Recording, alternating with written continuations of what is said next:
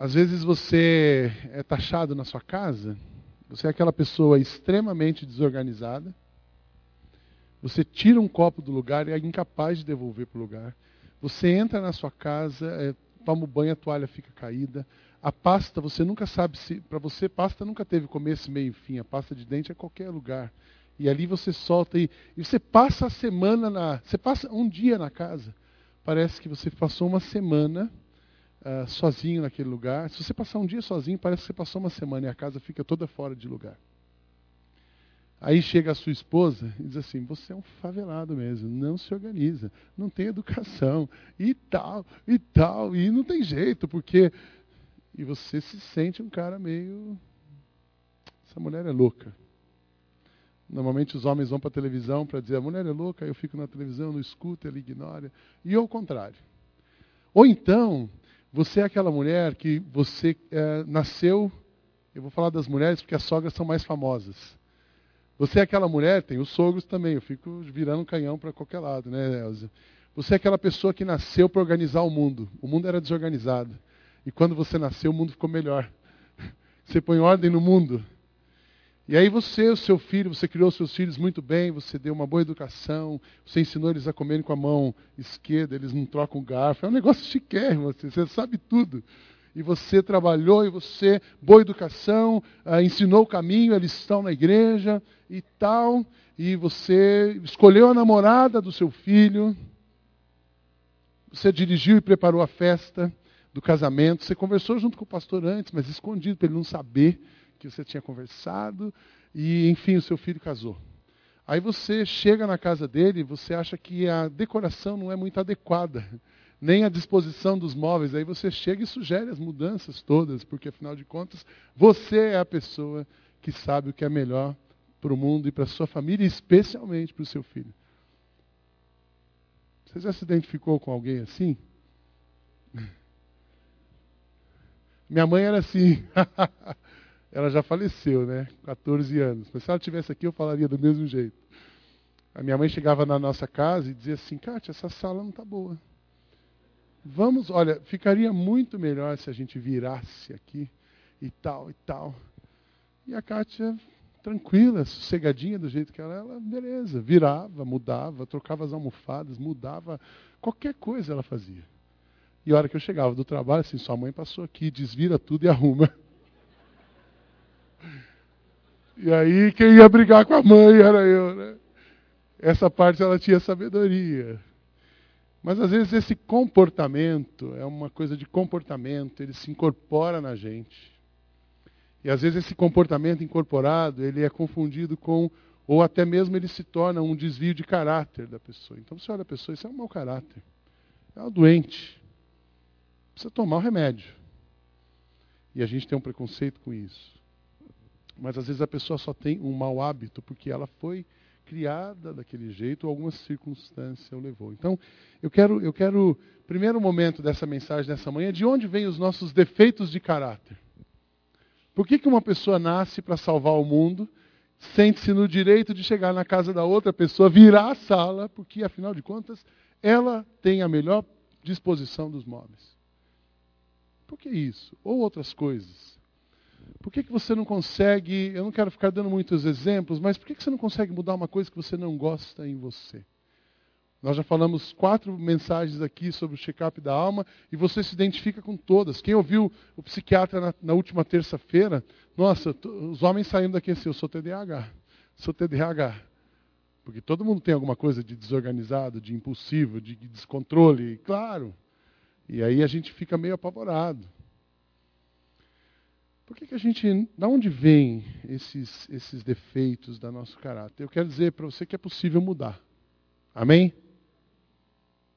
Aquele pau que nasce torto, morre torto, isso não funciona quando Jesus entra na nossa vida. Isso aí é uma falácia. É um dito popular, mas é uma falácia. Pau que nasce torto, morre torto só se quiser. Porque se não quiser, dá jeito de endireitar. Ah, mas o cipó já secou. Cipó secou, você faz tanta coisa bonita com cipó seco.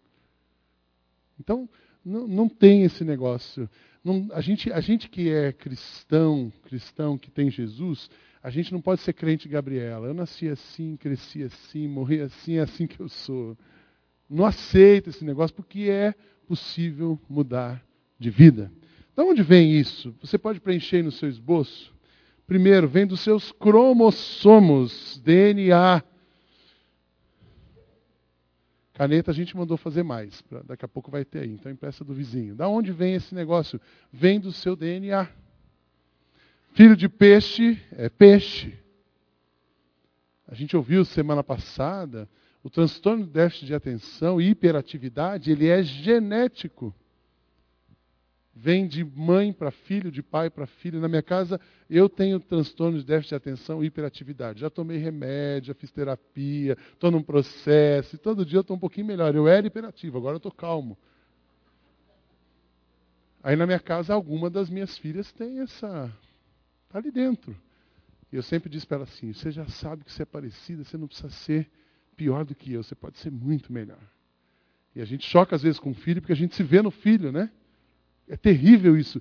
Tudo que você não gosta em você, você vê no seu filho. Aí você quer matar o cara. Você não precisa matar o cara, é só dizer para ele assim: ó, não seja pior do que eu, que eu sou ruim, assim igual você está sendo. Então vem do nosso cromossomo, DNA, predisposição genética. Segundo, vem das circunstâncias que me cercaram. A gente aprende a ser do jeito que a gente é. Uma pessoa extremamente controladora, quando a gente está analisando e conversando com uma pessoa, uma pessoa que tenta controlar tudo e todos, ela normalmente teve um histórico de muita dificuldade e muito sucesso. Ela lutou muito contra uma limitação, ou financeira, ou histórica. Os nossos pais eram assim. Se você olhar a minha família, eu falo da minha mãe, por exemplo, que eu disse o exemplo inicial, vem de uma família de 13 irmãos. Meu avô era sitiante, tinha uma boa condição financeira, mas era sitiante. Era roça, a população antiga era rural, então acesso.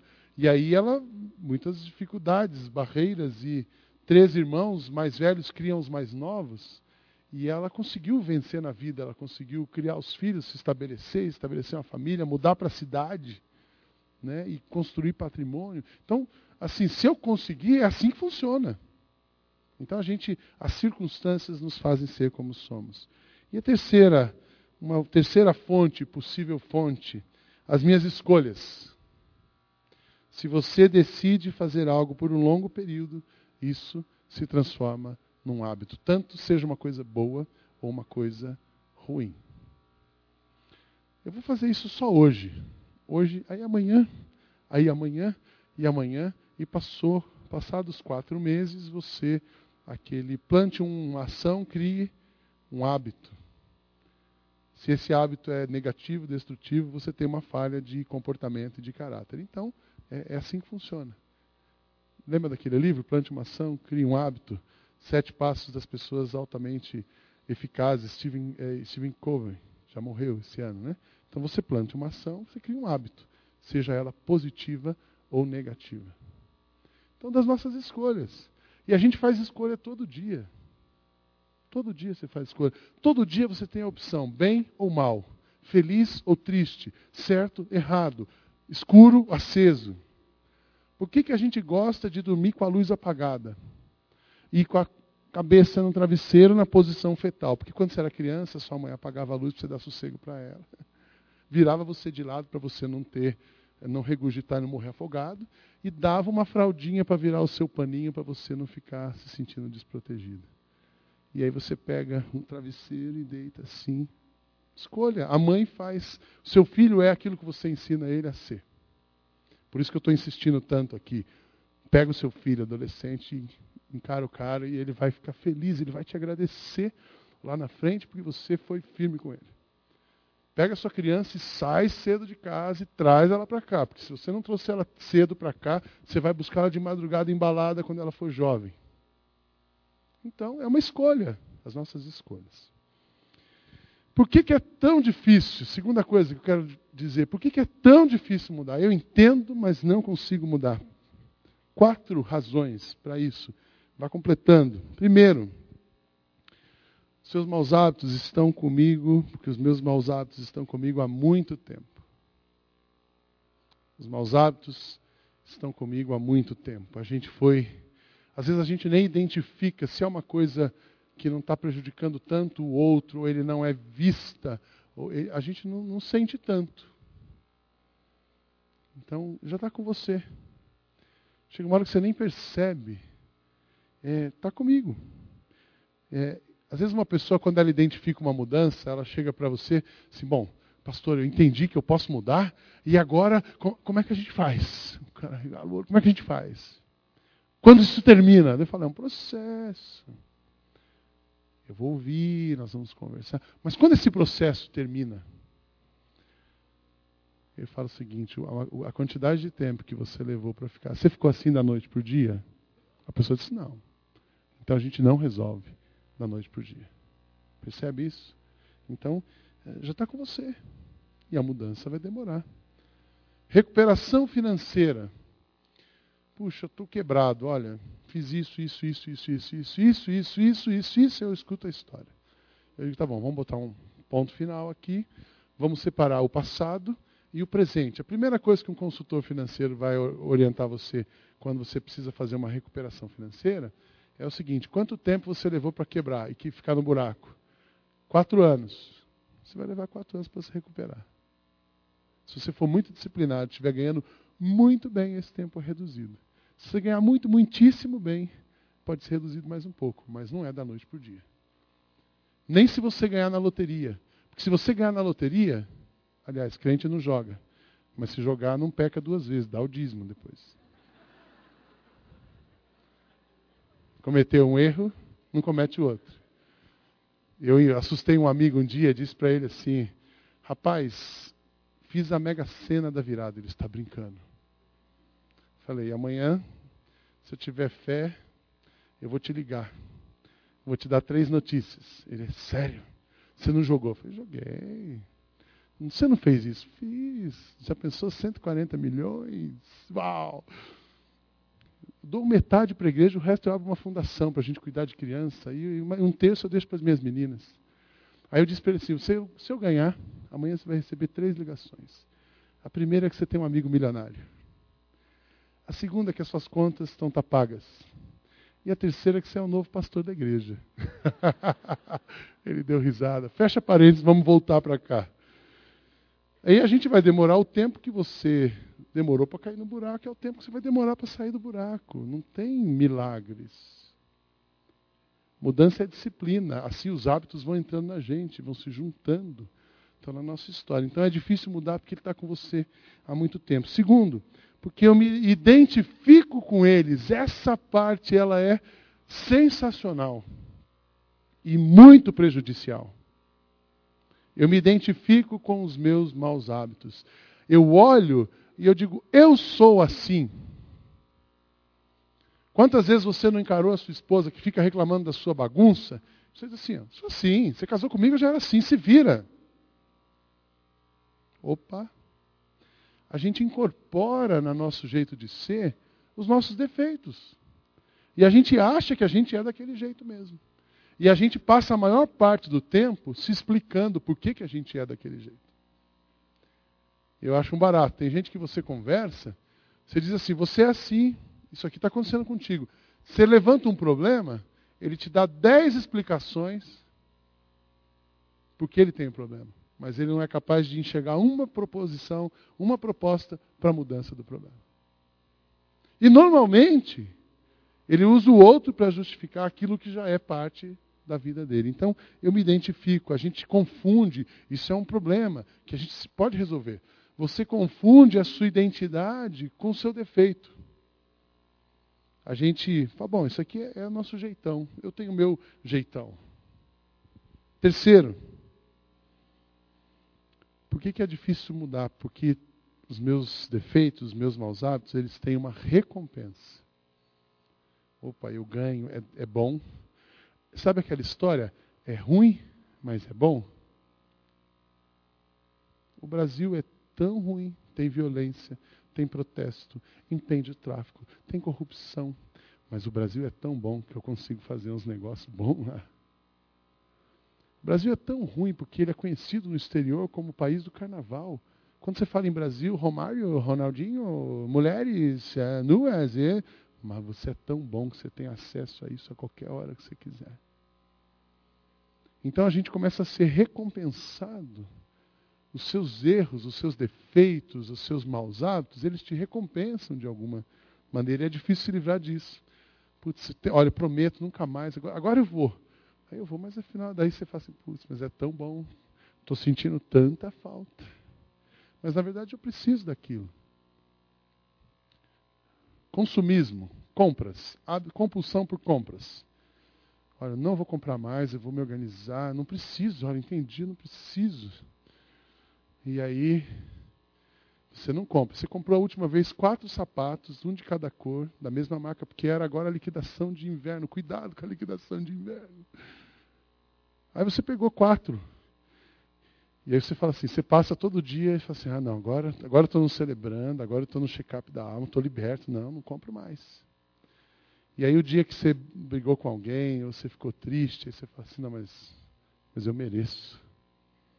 Trabalho tanto. Meu dinheiro é honesto. E não estou prejudicando ninguém. E aliás eu preciso, porque vai que para aquela cor eu ainda não tenho combinando. E aí o seu marido faz um armário assim, 232 sapatos. E você passa todo dia troféus da sua compulsão, alimentos para o seu mau hábito e a sua recompensa. Recompensa, essa recompensa não cura, não resolve. Então a gente se livrar disso. E a última coisa que a gente não pode desconsiderar. Sabe por que é difícil mudar? Porque Satanás me desencoraja. Satanás desencoraja você a mudar. Porque quando a gente se liberta dos nossos maus hábitos, defeitos, é, e tem gente que fala assim, a igreja não fala mais em pecado. Maus hábitos, defeitos, desejos da carne, compulsões nos levam a pecar. E Satanás, ele quer que você fique enfiado no buraco. Nosso inimigo, a Bíblia nos ensina o que? Ele está rugindo como um leão, Procurando a quem? A quem? Devorar. Você é a presa. Eu e você somos a presa. Ele quer detonar a sua vida. Eu já falei isso aqui. Eu não tenho dúvida que o inimigo quer detonar a sua vida. Eu não tenho dúvida que o inimigo quer detonar seu casamento. Eu não quero dúvida que o inimigo quer detonar essa igreja. Mas por que ele não está aqui? Não está porque não tem espaço para ele aqui. Pronto, falei, acabou e mudei de assunto, porque o negócio aqui é Jesus. Mas o diabo ele fica na sua cabeça, está vendo? Não dá. Aquela voz estranha que você ouve dentro de você, às vezes, vindo da sua carne, essa voz tem nome, é o inimigo encorajando você a não mudar. Porque ele não interessa que você mude.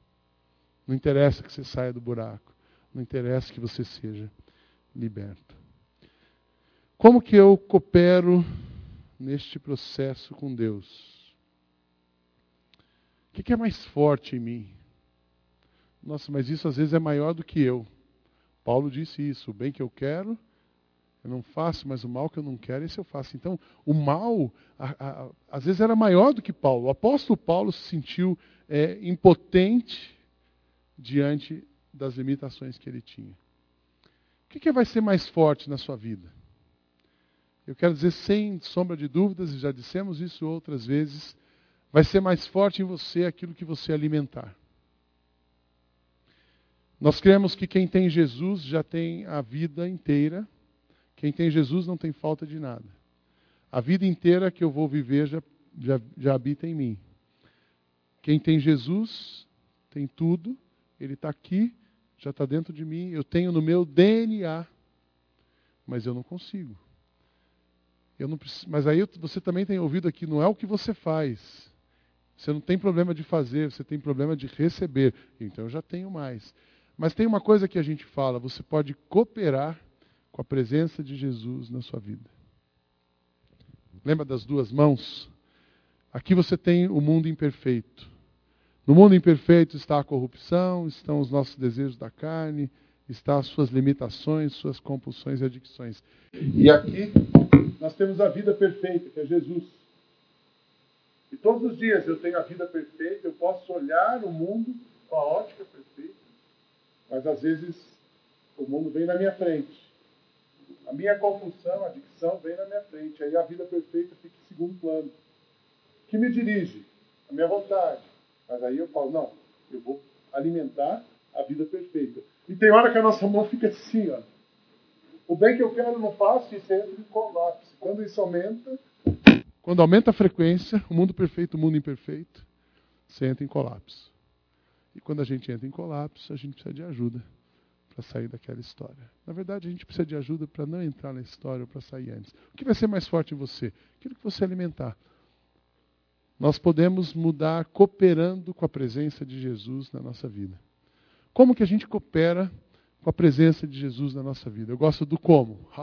É, a gente precisa ser prático. Teologia, ação com teologia.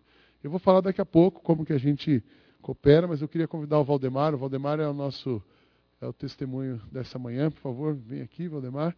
E ele é, é da IBAB, está cooperando com a gente nessa manhã, dando o seu testemunho. Eu queria que a gente recebesse o Valdemar uma salva de palmas. Ele vai contar para a gente como ele tem cooperado com Jesus na vida dele. Bom dia, igreja. É, não é preciso dizer a, a, honra que eu estou tendo de estar aqui pela primeira vez, a convite da liderança do Celebrando e pelo espaço que o pastor Sidney dá a esse ministério Celebrando, que tem feito é, um trabalho maravilhoso, não só na minha vida, mas em muitas outras por aí. Nós começamos o testemunho de todo celebrante da seguinte maneira: Meu nome é Valdemar. Sou um crente em Jesus, me recuperando de feridas emocionais. Minha infância foi recheada de momentos inesquecíveis. Bons e maus foram eles que se tornaram fundamentais para que eu pudesse escrever minha história. Os bons foram marcados por brincadeiras como com amigos da vizinhança e que hoje, infelizmente, é, não se vê mais com tanta frequência, pelo menos não nos grandes centros urbanos. Empinar pipa feito pelas próprias mãos, jogar fubeca, andar de carrinho de rolemã, rolar na grama, subir e cair de árvores enormes, de onde pulava pendurado em uma corda, e muitas outras brincadeiras que deixaram marcas indeléveis. Mas também não é possível esquecer aqueles momentos que gostaria que não ter vivido. Cresci num lar que, para os padrões da época, podia ser classificado como modelo. No entanto, aquele velho ditado, as aparências enganam, nunca foi tão verdadeiro neste caso. Meu pai trabalhava de segunda a segunda. O único momento que me lembro de tê-lo conosco era os domingos à tarde. Minha mãe, uma dona de casa exemplar, cumpria com suas obrigações como tal. No entanto, encobertada por minha avó materna, que morava conosco, mantinha um caso extraconjugal. Desnecessário dizer o quanto fui impactado negativamente por essa descoberta. Minha irmã, cuja diferença de idade de três anos, ou caçula, também sabia desse comportamento de minha mãe e éramos pequenos demais para tratarmos do assunto.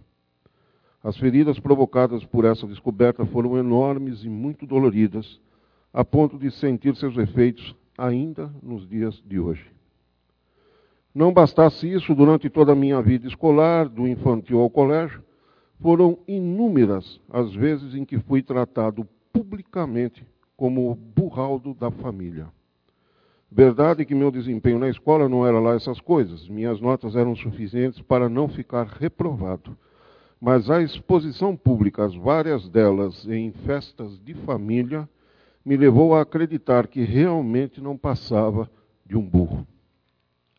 Para não sentir e me proteger dos efeitos dessas humilhações, acabei construindo armaduras ao meu entorno, tornando-me um homem duro, exigente, crítico em excesso, perfeccionista, a ponto de tornar, em alguns momentos, um verdadeiro déspota. Aquele burro que tanto ouvi poderia ter me levado para um convencimento tal que jamais teria passado, talvez, de um simples estafeta. No entanto, Deus, que sempre foi muito carinhoso e cuidadoso comigo, me fez ver que aquele que ali havia uma oportunidade de provar, pensava eu para mim mesmo, que ela, minha mãe, estava errada em relação a mim. Fiz daquele burro o combustível para que me tornasse um dos melhores alunos das faculdades que cursei e também construir uma carreira de sucesso na área educacional, onde atuo há 38 anos, que me levou da posição de estagiário a pró-reitor de uma grande universidade. Mas mesmo assim, aquelas feridas abertas na infância continuavam a sangrar. Há cinco anos, na madrugada de um dia qualquer, quando hospedado no hotel em Curitiba, angustiado, ajoelhei-me e pedi que Deus assumisse o controle de minha vida, pois já não dava mais conta de vivê-la. O sangramento proveniente daquelas feridas e outras tantas que foram se instalando ao longo da minha vida já me debilitavam a ponto de não aguentar mais as frustrações que a vida vinha me impondo. Minhas forças pareciam estar se esgotando. Deus, como disse antes, amoroso e misericordioso, como sempre foi, e ainda é comigo, atendeu ao meu pedido. Aquela madrugada ficará marcada para sempre em minha vida, como o dia em que comecei minha caminhada na direção de experimentar o que é viver da tão falada graça de Deus que Ele nos concede e que muitas vezes teimamos em não lhe dar importância. Uma destas graças foi a ter conhecido o Celebrando a Recuperação. Seis, seis meses antes de conhecê-lo, caminhava com um pastor amigo meu da PIB de Curitiba, quando me falou a respeito de codependência um termo conhecido, mas não naquele contexto em que conversávamos naquele instante. Nele, o programa Celebrando, cheguei pelo amor, acreditando que minha vida estava sob controle, o meu controle, ao contrário da maioria dos testemunhos que ouço. Estava na direção de uma instituição de ensino superior, bem remunerado, não me faltava nada uma das minhas filhas morando e estudando nos Estados Unidos, se formando em administração. A outra tinha acabado de se formar psicóloga. Meu filho, advogado, já encaminhado e bem resolvido profissionalmente, havia me proporcionado a sensação indescritível e inenarrável de ser avô pela primeira vez. Então, o que me fez permanecer no programa foi o fato de descobrir o impacto que aquele burro que tanto ouvi na infância, além da traição de minha mãe, da qual fui testemunho ocular, causaram na minha vida. Além da dificuldade que até hoje tenho de perdoá-la pelos danos que foram causados. Mas sabendo que Deus havia atendido ao meu pedido de que assumisse o controle de minha vida, entendia que ali, naquele ambiente seguro e acolhedor do Celebrando a Recuperação, era chegada a hora de efetivamente começar a desconstruir aquelas armaduras criadas para me proteger, ressignificando alguns conceitos e preconceitos que fui criando e que me levaram a deixar de ver o meu verdadeiro eu, para ser alguém de quem já não gostava mais de ser. Queria minha vida de volta. Queria sorrir de forma pura, admitir meus limites, assumir minhas falhas, aprender a perdoar, o que ainda não tenho feito com facilidade, mas sei que não tardará esse momento. No celebrando, fui acolhido pelo que sou e não pelo que estava, ou seja, pela posição socioprofissional que ocupava. Ser aceito com todos os meus defeitos e também qualidades foi um grande divisor de água. Ali podia ser eu mesmo. Estão lembrados que falei acima sobre a graça de Deus? Pois então, aquela vida tranquila que relatei acima começou a ruir. Assim que eu cheguei no celebrando. Mas ele não foi o responsável, né? Fiquem tranquilos. Deixei a direção da faculdade por iniciativa própria. Fui tocar uma consultoria própria que eu tinha já há alguns anos. Mas mal sabia que poucos meses depois, na véspera de assinar contratos com três grandes clientes, fui acometido de dois infartos e, posteriormente, já internado no INCOR, com cirurgia marcada, tive uma parada cardíaca. Deus tinha planos para mim, pois as três vezes que fui ao seu encontro ouvi dele pessoalmente. Ainda não é chegada a sua hora. Foram 47 dias de internação que mudaram minha vida por completo. O motivo dessa mudança? O amor e o carinho que recebi da família celebrando. Foram de tal monta que não é possível jamais traduzi-los em palavras. Sei que Deus está no controle de tudo e que sem Ele jamais estaria aqui, hoje, falando sobre o quanto celebrando mudou minha vida e continua mudando, dia após dia, dando um passo de cada vez. Hoje me recupero daquelas feridas emocionais que me fizeram desenvolver, primeiro, uma crítica excessiva sobre tudo que faço ou de que participo e sobre todos com quem me relaciono. Segundo, de um perfeccionismo absurdo, não aceitando nada que não seja o meu melhor e afinal queria, afinal queria provar que não era burro e o melhor daqueles que trabalham comigo e com quem me relaciono. E em terceiro, me recupero da procrastinação nas relações que acabei adotando como forma de ser aceito. Mateus 18 não fazia parte da minha Bíblia. O celebrando vem permitindo um reencontro com o meu verdadeiro eu, ressignificando muitas coisas em minha vida, permitindo que abra mão das máscaras daquele homem forte, infalível e perfeccionista.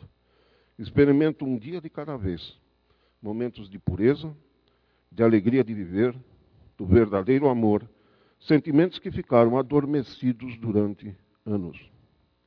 Tem sido bom viver o celebrando minha recuperação a cada dia, desfrutando a graça a cada momento.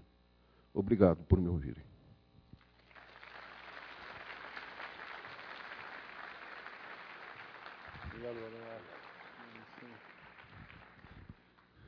Todo mundo muda. Deus tem interesse na sua mudança e Ele vai pegar você, nem que seja depois de uma parada cardíaca no INCOR. É assim que Ele faz. Porque Ele não desiste da gente. Você pode mudar antes de ir. Até agora, nesse momento, ninguém está tendo uma parada cardíaca aqui. Então você pode mudar antes disso. Como que você coopera com Deus no seu processo de mudança? Eu quero ser bem objetivo. Tenho aqui sete razões sete maneiras de você cooperar. Primeiro, concentrando-me. Como que você coopera? Concentrando-me em mudar um defeito de cada vez. Você sai de um culto desse e fala assim: Nossa, agora eu estou perdido. Calma, uma coisa de cada vez. Você não vai mudar da noite para o dia. Então pega um ponto e começa a elaborar. O primeiro passo para mudar é admitir que eu preciso de ajuda. O segundo é reconhecer que eu não posso, mas Deus pode. Depois você vai. O terceiro é persistir, um compromisso de tirar as pedras. O quarto é desdobrar as mangueiras. Eu vou fazer o meu inventário. Eu dei uma lição de casa para quem estava domingo à noite. Faz a sua lista. E depois assim, olha, eu vou me concentrar uma coisa de cada vez. Então não, não se desespere. O homem de discernimento mantém a sabedoria em vista, mas os olhos do tolo vagueiam até os confins da terra. Tirar para tudo quanto é lado. Não, concentra em um ponto. Eu vou resolver isso aqui primeiro que isso é, é, é, é a coisa mais grave, e aí você vai mudando uma coisa de cada vez. Segundo, concentrando-me em buscar a vitória um dia de cada vez. Esse negócio de longo prazo, e aí quem é estrategista pensa em curto, médio e longo prazo, mas esse negócio de longo prazo para o celebrando, a única coisa que é longo prazo no celebrando é a eternidade que você vai passar com Jesus. Ponto. O resto é hoje, um dia de cada vez. Não adianta você. É, uma vez eu vi uma palestra e o cara dizia: sabe por que, que a gente desiste tanto? Por que, que a gente às vezes não consegue? Que a gente coloca uma, um alvo tão grande que a gente já desiste. Então começa a colocar alvos um pouco mais é, plausíveis, realizáveis. o Fernando disse que a única promessa que eu fiz para ele que eu não cumpri até hoje é a promessa de emagrecer. Ele me conhece há nove anos, eu falo assim, agora eu vou.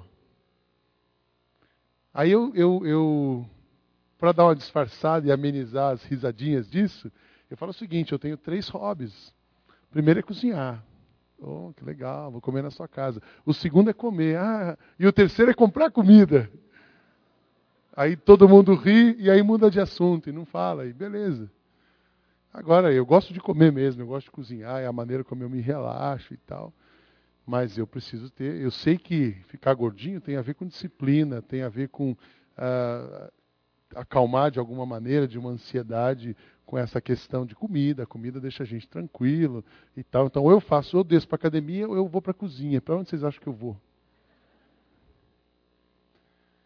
Aí eu disse, putz, eu preciso. Aí eu vi o meu pai, teve um, a situação dele de saúde, e eu conheci um geriatra muito bacana, que é o cara que cuidou dele. E eu disse, pronto, preciso de um pediatra. É o geriatra. Fui me consultar com ele, ele disse assim, você é pastor, já me conhecia e tal, pô, você ajuda, conversa com tanta gente, ajuda tanta gente.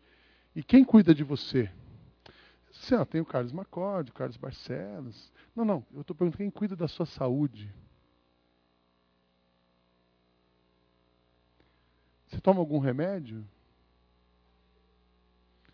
Nos últimos anos eu só fazia check-up assim, eu vou num clínico geral, ele dá a lista dos exames. Aí eu vou no laboratório e faço os exames. Aí eu olho pela internet, está tudo dentro do limite. Nunca mais eu volto no clínico geral. Talvez eu seja como a maioria de vocês. E ele falou assim: não, você precisa ter alguém que cuida de você. Aí o cara gastou uma hora e meia ali comigo, aquilo me chocou. Quem cuida de você? E eu tenho hoje um pediatra, que é o geriatra. E ele disse assim: olha, fiz muitos exames, levei todos para ele. Sua saúde está ótima, mas daqui 20 anos você pode ter um câncer no fígado, porque a gordura está fazendo o seu organismo trabalhar no limite. Você tem baixa vitamina D, porque todo mundo que é urbano hoje também tem e tal. Então é o seguinte, você só precisa fazer uma coisa: perder peso. Então nós vamos fixar um negócio. Aí ele negociou comigo, foi super interessante. Ele me deu alvos pequenos. Assim, esse cara está brincando, né? Mas é alvo está pequeno. Você fala assim, não, percebi que você emagreceu ainda. Fica quieto, não fala nada. Eu estou emagrecendo, eu estou percebendo isso, mas eu vou levar uns dois, três anos para perder os 30 quilos que eu preciso perder. Se eu emagrecer, eu vou ficar lindo, porque bonita eu já sou. Mas não adianta, sabe aquela dieta milagrosa que o cara vai? Eu já estava cansado de endocrinologista. Corta massas, corta açúcar, corta não sei o quê. Claro, se cortar tudo, você vai emagrecer. Não estou com problema de tiroide, não estou com problema. Eu só sou gordo porque eu como. Então vem nos celebrando um dia de cada vez e metas pequenas. Ele é isso mesmo, meio quilo por semana. e vamos economizando. Dá-nos hoje o pão nosso de quanto? De cada dia. Então pede para Deus mudar você hoje. Pede para Deus mudar uma coisa em você, um pouquinho de cada vez. Terceiro, você coopera com a presença de Jesus na sua vida, concentrando no poder de Deus, não na sua força de vontade. Ah, mas isso é força de vontade. É a pior coisa, porque não existe uma força de vontade. Poder de Deus. Tudo posso naquele que me fortalece. Então, assim, eu não posso. Enquanto a gente fica falando, ah, eu tenho força de vontade, eu vou conseguir. Enquanto você fica com esse negócio de pensamento positivo, a sua vida fica negativa. Eu não posso, mas Jesus pode. Eu não sou, mas Ele é. Eu não vivo, mas Cristo vive. Pronto, a gente não pode nada. E aí a gente começa a mudar. Isso tem trazido para mim uma tranquilidade tão grande em relação às decisões que eu preciso tomar na vida. Isso tem trazido para mim uma tranquilidade tão grande em relação, às vezes, às decisões, a própria igreja. Vocês acham que um pastor é capaz de cuidar de uma igreja de quase mil pessoas que estão passando pela nossa igreja aos domingos? Você acha que um pastor pode cuidar disso? Você acha que seis pastores podem cuidar disso? Só Jesus. Eu posso te abraçar. Mas não consigo abraçar as mil pessoas hoje. Então eu não posso, mas Jesus pode, ele vai. E aí a gente vai ficando mais tranquilo. Ah, mas temos uma diretoria super, super, hiper, mega blaster. Joia. Mas eles também não podem. A gente tem um conselho de adoração fantástico. Que vai, também não pode. Ninguém pode, só Jesus pode. Aí a, gente, a vida da gente fica mais tranquila. Quarta coisa, concentrando-me, aí aqui começa uma mudança de comportamento. Como que você pode cooperar com Jesus? Concentrando-me no que é bom e não no que é ruim.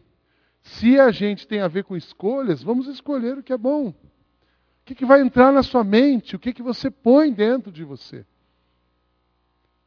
Você é aquilo que você come. A sua mente é aquilo que você come. Israel Belo de Azevedo é um pastor, ele já foi reitor da, da, da Universidade de Estácio de Sá, no Rio. Ele diz o seguinte: o homem vale pelo que diz, diz o que pensa, pensa o que lê. Você vale pelo que diz, diz pelo que pensa, pensa o que lê. Você vai reagir pelo que você faz, você mostra o seu caráter pelo que você faz, o seu caráter tem a ver com aquilo que alimenta e dirige o seu coração, e aquilo que dirige o seu coração é aquilo que você alimenta, o seu coração. Paulo sabia disso e descreveu aos Filipenses, é, capítulo 4, verso 8. Finalmente, irmãos, tudo que for verdadeiro, tudo que for nobre, tudo que for correto, tudo que for puro, tudo que for amável, tudo que for de boa fama, se houver algo de excelente ou digno de louvor, pensem nestas coisas. Tem gente tratando a família igual a novela das oito. Se a seu, sua referência de família é a novela das oito, não existe uma funcional nas últimas todas as novelas que passam. Você já viu alguma família funcional em alguma novela? Ah, pastor, você assiste novela, isso é pecado. Pecado é você ficar pensando que a sua vida é uma novela. E alimentar a sua mente com outras coisas. Que às vezes não assiste a novela, mas vai ver na internet. Ou fica fazendo outras coisas. Quinto, concentrando-me em fazer o que é certo e não em sentir-me bem. Isso aqui ajuda muito. Puxa, mas olha, eu estou me sentindo tão melhor agora. Claro que você tem um prazer efêmero de alguns minutos. E depois? E a consequência? E a sua dor que está sendo alimentada?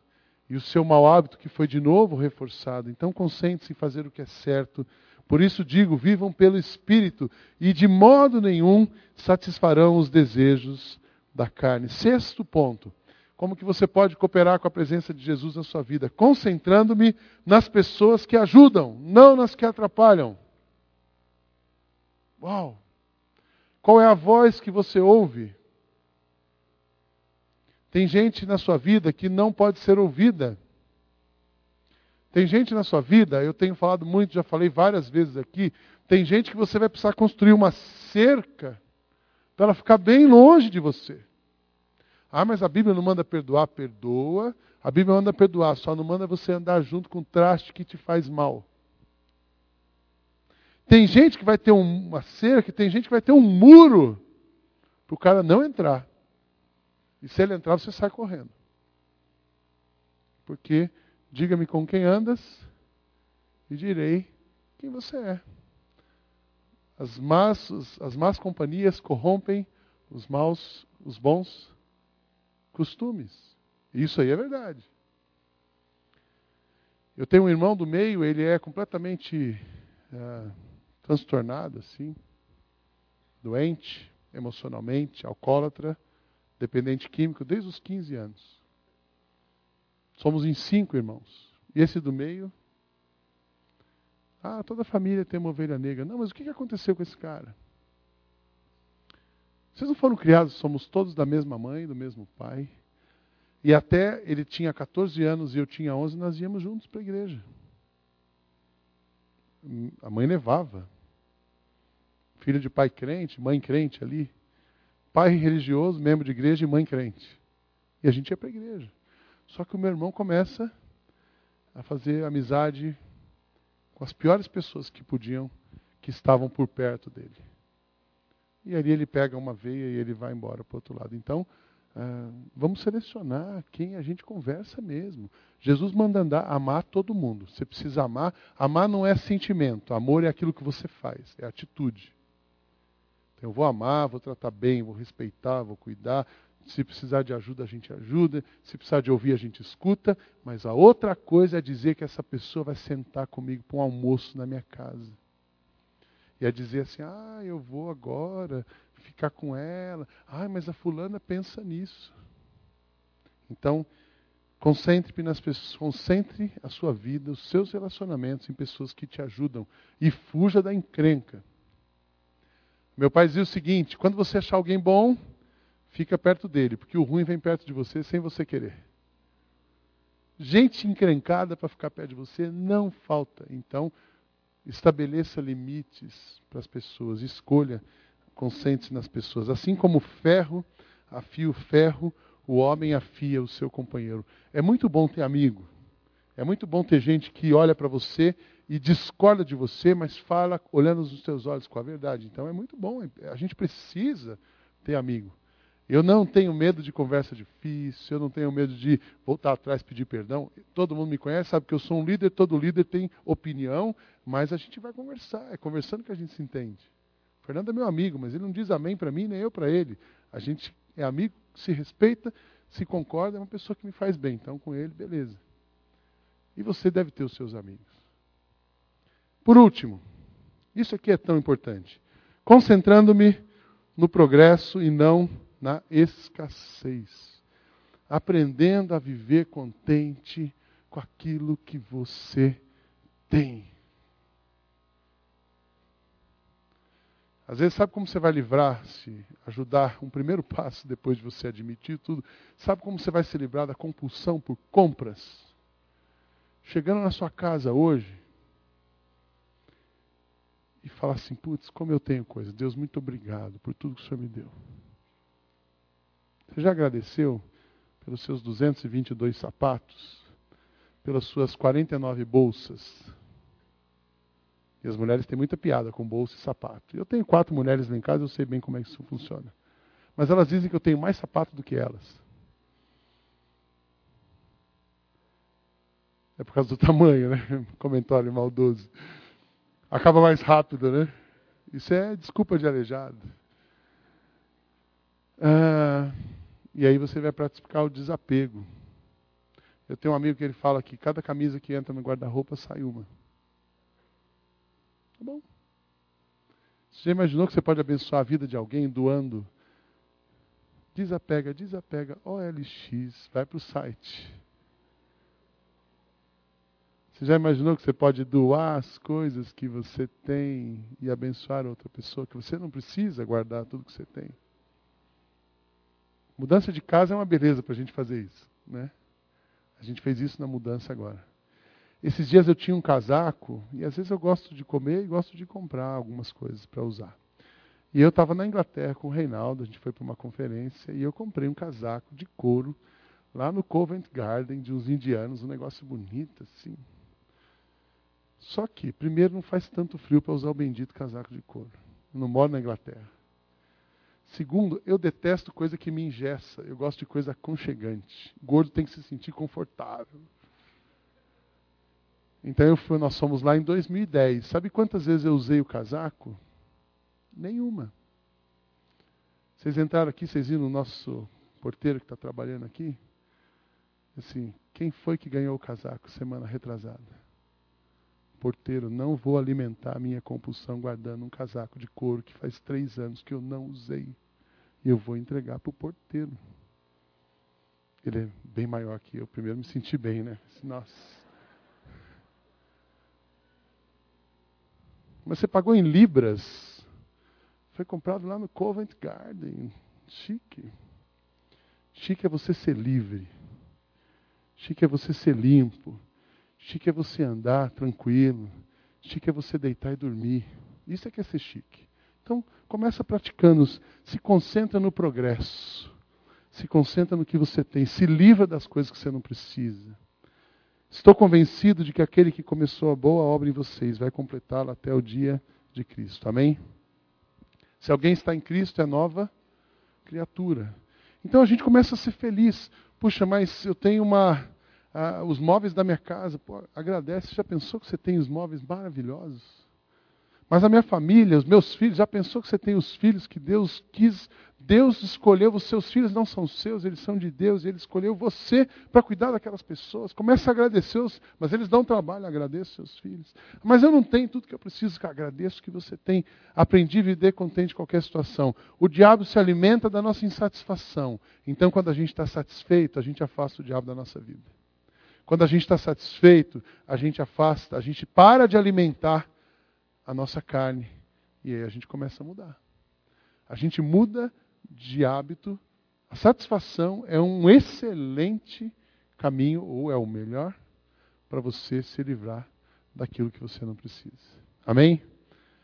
Eu queria, a banda já vai subir aqui, eu queria dar alguns minutos para você, e eu queria pensar se é tão, às vezes é tão difícil mudar, porque quando você vai mudar, existe um paradigma. Aí as pessoas olham para você, nossa, mas você agora está quebrado, começou a doar suas coisas? Aí você fala assim, não, não posso mostrar. Ou você não vai mais em determinado lugar. Eu tinha um amigo que ele trabalhava numa empresa, e sabe como essa empresa comemorava as metas que eles batiam? A meta está dada, batiam as metas, vamos comemorar as metas. Todo mundo tem bordel de graça.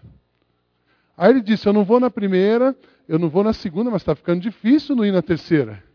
Aí ele mudou de empresa. Pediu demissão. Puxa, mas Vou pedir demissão? Pede demissão. Você se livra das coisas. Não tenha medo do que as pessoas vão dizer para você. Eu estou usando esse negócio hoje aqui de propósito. Pela etiqueta eu já tinha que ter tirado. Isso aqui é uma um scarf na Inglaterra, um echarpe na França, uma bufanda no espanhol. Aqui no Brasil é um cachecol, na 25 é um lenço.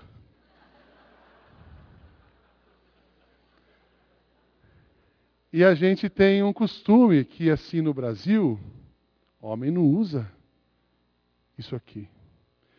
Você olha para o cara assim, será que esse cara é boiola? Mas na Europa é chiquérrimo. Aí uma corda disse assim para mim, você adaptou mesmo à cultura europeia, você é contra-americano? Não, não tem nada contra americano, I love America. Mas eu gosto, eu uso porque eu gosto. Segundo, eu uso porque eu acho bonito. Segundo, eu uso porque é barato. Você compra isso aqui tão baratinho. É Quando você ganhar um echarpe de alguém, é que o cara estava sem dinheiro, mas ele lembrou de você. Mas a primeira vez que eu coloquei, então você anda fora do Brasil com isso, está tudo certo.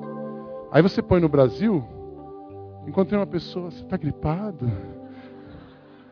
Eu disse, não, não estou gripado. Deu outro, nossa, estava frio na sua casa? É... Outros não olham, só perguntam. E eu ponho o que eu quiser. Estou mudando de cultura. Eu estou me protegendo do frio. Estou mudando de hábito. Você pode se cuidar com coisas simples, você pode se vestir bem. Moda, qual é o conceito de moda? Moda é você andar bem, você se sentir feliz com aquilo que você tem. Quem diz que eu preciso ir no shopping, olhar e estou na moda? Quando eu morava no Morumbi, eu brincava. ia no shopping Morumbi ver a moda e ia no shopping Butantã comprar. Você não precisa ser classificado pelo que as pessoas dizem de você. E às vezes mudar, pessoa vai olhar você e agora você mudou? Isso aqui não faz parte da minha identidade. Eu não preciso usar um echarpe para ser chique. Eu não preciso usar um echarpe para dizer que eu sou moderno. Eu não preciso usar um echarpe para dizer que eu fui na Europa. Eu uso o que eu gosto. É simples assim. Você precisa ser quem você quer que Jesus seja. Quem Jesus quer que você seja. Você não precisa das outras pessoas. Você pode mudar se você quiser. Deixa os outros falarem. Você está fazendo o que Jesus quer? Estou, então faz. Eu preciso manter uma imagem. Muitas vezes a imagem, a manutenção da imagem é um grande obstáculo para você mudar de vida. Então, isso aqui foi uma ilustração para dizer assim: muda. Usa o que você quiser. Fica livre. Seja dirigido pelos valores que você acredita, palavra de Deus, Bíblia, Jesus. É isso que precisa dirigir a nossa vida. E não o que o mundo diz para nós. Amém? Feche os seus olhos. Eu queria encerrar dando uma oportunidade para você agradecer o que você tem. Alimente o seu coração nessa manhã com a gratidão A banda vai começar a cantar e eu quero convidar você a orar, sentado, agradecendo. Agradeça o que você veste, agradeça o que você come, agradeça o lugar que você mora, agradeça até as dificuldades pelas quais você passa, elas são instrumentos de Deus para trabalhar a sua vida. Feche seus olhos no momento de gratidão, nós vamos encerrar agradecendo.